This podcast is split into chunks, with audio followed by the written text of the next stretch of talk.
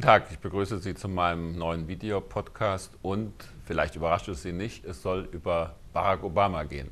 Keine Angst, ich werde nicht auf die Krönungsmesse zurückkommen, die wohl fast jeder gesehen hat, der Zugang zu einem Fernseher hatte und ich bin auch nicht in der Lage, mich über die Frage zu äußern, ob die Farbe der Schuhe von Obamas Frau zu ihrem Kleid passte. Aber ich finde, es war eine bemerkenswerte Rede bei dieser Inauguration und sie hatte auch ein bemerkenswertes Signal. Es sieht äh, völlig danach aus, dass äh, Obama äh, sehr mutig sich einem der größten Probleme weltweit zuwenden will, nämlich der Lage im Nahen Osten.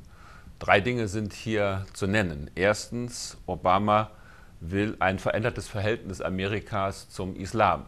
Er hat in seiner Rede von Mutual Interest, Mutual Respekt gesprochen. Das heißt von äh, wechselseitigem Interesse und von einem wechselseitigen Respekt zwischen den Kulturen.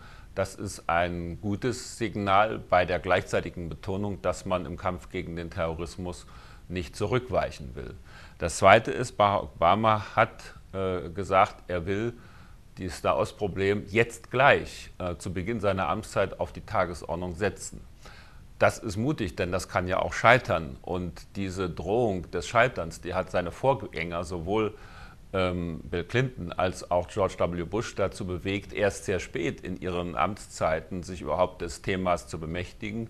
Und dann, ich nenne die Stichworte Camp David, äh, Annapolis-Prozess, sind beide Versuche gescheitert.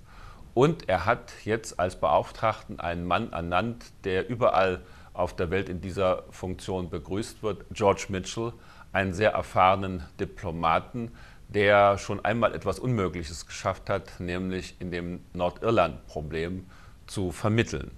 Es ist der richtige Moment, hier diesen Mut zu zeigen, denn nur brüchig erscheint die Waffenruhe im Nahen Osten. Nach 22 Tagen Krieg, nach 1300 Toten, 5300 Verletzten und der Tatsache, dass wohl 15 Prozent aller Häuser im Gazastreifen nicht mehr bewohnbar sind.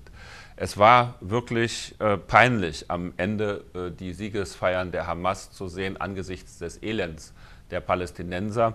Aber auch Israels Triumph schmeckt schal. Ban Ki-moon hat scharf kritisiert, dass UN-Einrichtungen rücksichtslos angegriffen worden und will das untersuchen.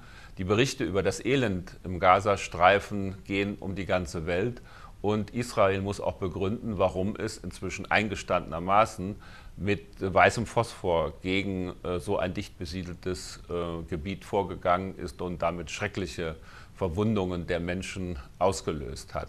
Das heißt, Israel kommt in die Defensive und das kann eine neue Spirale von Hass und Gewalt in der Region auslösen. Und da jetzt etwas zu tun und damit diesen Schwung zu nutzen von der Anfangsphase, von Barack Obamas erster Amtszeit. Das ist ein geradezu ermutigender Ansatz und er schafft auch den richtigen Rahmen mit der Ankündigung, dass er gesagt hat, er will innerhalb eines Jahres Guantanamo schließen, mit äh, der klaren Botschaft, die er gesandt hat an die UNO, mit ihr zusammenzuarbeiten und das Interesse an einer starken UNO zu haben. Damit unterscheidet er sich zumindest von seinem Vorgänger sehr deutlich. Und auch die ersten Schritte der neuen Außenministerin Hillary Clinton gehen in die gleiche Richtung. Das Signal war praktisch, wir sind an Partnern in Europa und auch sonst wo in der Welt interessiert.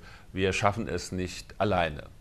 Das wäre natürlich ein Start, wenn tatsächlich Barack Obama Nahost zum Thema Number One in seiner ersten Amtszeit machen würde.